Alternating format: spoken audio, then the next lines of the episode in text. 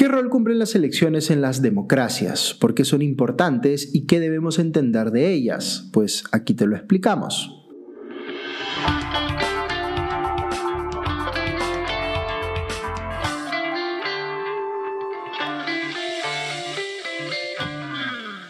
Bienvenidos a Hablemos de Política, un podcast de Comité de Lectura y la Fundación Conrad Adenauer en el Perú. Muchas veces se piensa que lo que define a las democracias es la existencia de elecciones para que los ciudadanos escojamos libremente a nuestras autoridades. En realidad, la democracia es mucho más que eso, como explicaremos en un siguiente episodio. Pero no cabe duda de que no podríamos hablar de democracia en un país si no existieran elecciones libres y universales, es decir, donde todos pudiéramos participar. Antes de entrar al tema, vamos a repasar aquí muy rápidamente algunas ideas que hemos explicado en episodios previos de este podcast y que nos han traído hasta este punto. Hemos dicho que la política es la forma como una sociedad se organiza a sí misma para distribuir y controlar el poder, asegurando que haya una convivencia pacífica entre sus integrantes. Después explicamos que para que ese sistema funcione, la sociedad necesita organizarse de manera que existan partidos políticos, porque es a través de esto que uno participa en la política, si quiere, por ejemplo, postular a un cargo de elección popular. Y luego les mencionamos que lo que diferencia a los partidos políticos y a los ciudadanos en general es que tenemos distintas ideologías, es decir, maneras diferentes de entender qué cambios necesita nuestra sociedad para ser mejor o en todo caso, qué preferiríamos que no cambie. cambie. Pues bien, todo esto nos ha traído, como les decía, al tema de las elecciones y para entenderlo vamos a intentar ver las cosas desde la óptica del votante. Las elecciones son el momento en que se nos permite a todos los que hayamos cumplido por lo menos 18 años y seamos por lo tanto mayores de edad, incidir en la decisión de quién nos gobierna o quién nos representa en instituciones como la Presidencia de la República, el Congreso o los gobiernos regionales y municipales. Fíjense que no he dicho decidir, sino incidir en la decisión. Esta diferencia puede parecer trivial, pero es importante. Piensen, por ejemplo, en cuando uno contrata a un abogado para que lo represente en un juicio. En ese caso, el abogado te representa solo a ti, pero en la política es diferente. Los políticos nunca representan, o no debieran representar en todo caso, a una sola persona. Lo que hacen es representar a un grupo de personas que, y aquí viene la complejidad, pueden, de hecho, no querer las mismas cosas. Vamos a regresar sobre esto en breve, pero retomo el punto que les estaba explicando.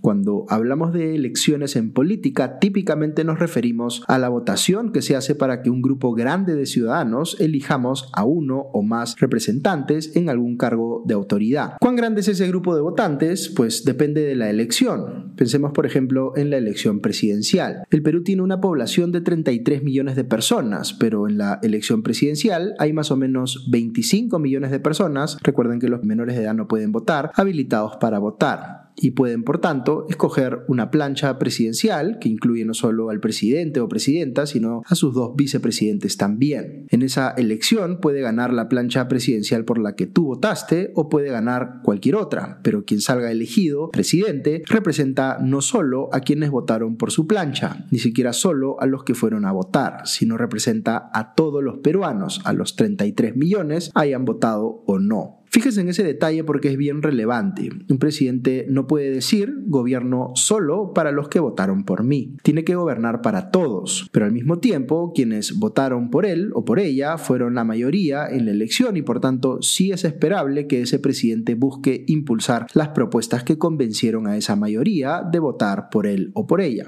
Ahora bien, noten ustedes que no es lo mismo ganar una elección por el 70% de los votos válidos frente a un rival que obtuvo el 30 restante el 30% restante, que ganarla por un 51% cuando el rival obtuvo 49%. En el primer caso, es claro que hay una sólida mayoría de la población que apoya la propuesta política del candidato ganador, mientras que en el segundo caso eso no se ve tan así. Si los dos candidatos tuviesen propuestas políticas similares en este segundo ejemplo, la situación no sería tan problemática, pero si las dos opciones representasen más bien posturas completamente antagónicas, uno tendría que pensar cómo va a ser el candidato elegido para manejar el hecho de que una cantidad de electores prácticamente igual a la de aquellos que votaron por él o por ella podría estar más bien en contra de sus propuestas. La política, como les he venido diciendo en este podcast, es un ejercicio de competencia, pero también de cooperación, de compromisos al medio. Volvamos a nuestro ejemplo.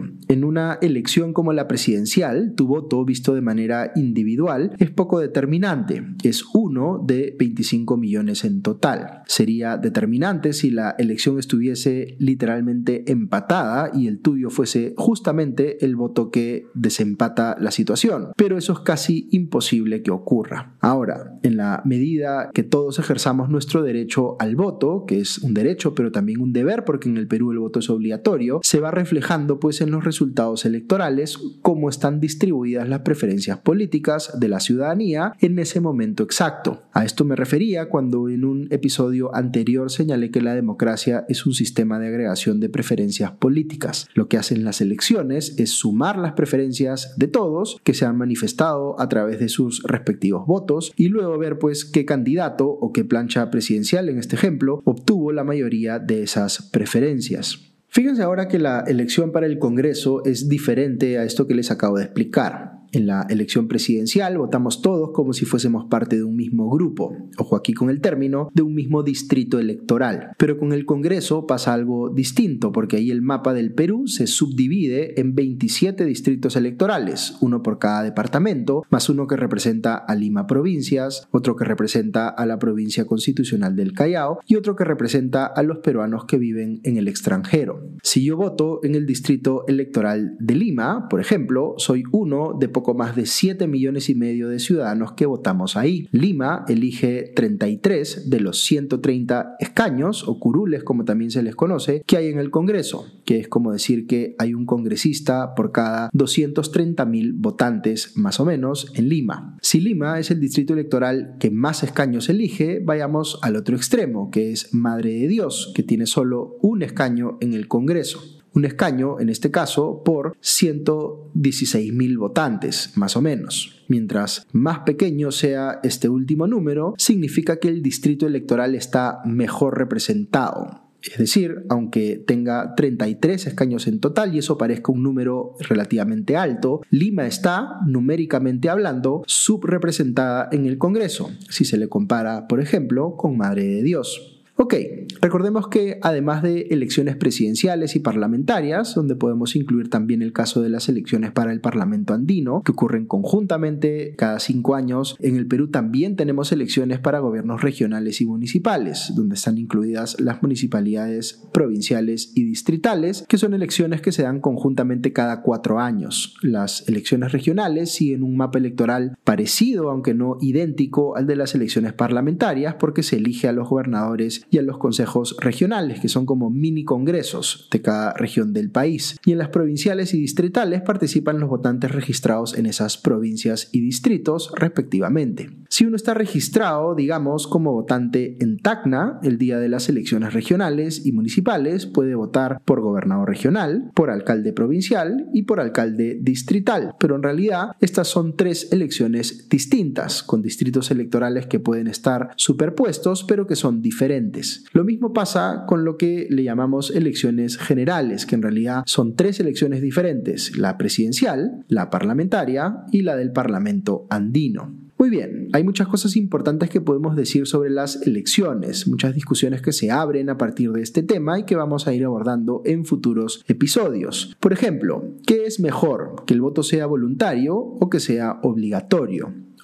¿O qué efectos tiene el que Perú tenga una elección presidencial con primera y segunda vuelta? O, algo que ya les había adelantado en este podcast, es razonable que Lima tenga 33 escaños en el Congreso y Madre Dios tenga solo uno. Pierdan cuidado que vamos a ir explicando todos estos temas. Pero quisiera compartir con ustedes algunas reflexiones importantes antes de cerrar este episodio. Hace un instante les mencioné que todos los mayores de edad podemos votar en una elección, si estamos incluidos, por supuesto, en el distrito electoral correspondiente. Decimos que el voto es un derecho humano que se ejerce de manera libre y universal.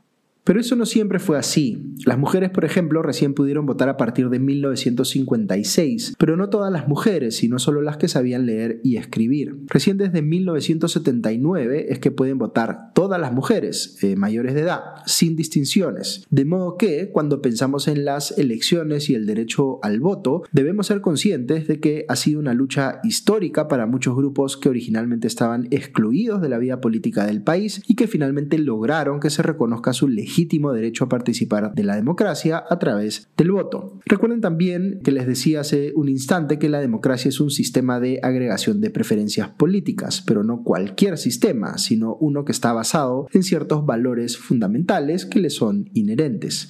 Uno de ellos es, por ejemplo, el principio de un ciudadano, un voto, es decir, el reconocimiento de que en democracia nuestros votos deben valer lo mismo. Justamente la idea de vivir en una república de iguales es que seamos igualmente libres de ejercer nuestro derecho al voto y que ningún voto valga más que otro. Hemos visto en este episodio que las reglas electorales no siempre aseguran de que esto sea así porque los distritos electorales no son iguales, pero es importante que compartamos ese ideal y que vayamos trabajando en convertirlo en realidad. Piensen, por ejemplo, que el derecho al voto puede ser legalmente reconocido como universal, pero el costo de ir a votar puede ser muy distinto para diferentes personas, al igual que el costo de estar bien informado para votar. No es lo mismo si el centro de votación queda a pocas cuadras de tu casa a tener que trasladarte kilómetros de distancia para llegar a él si uno vive en una zona de difícil acceso. Así como la economía se habla de la necesidad de incluir a las personas en el mercado, es igual o más importante la necesidad de incluir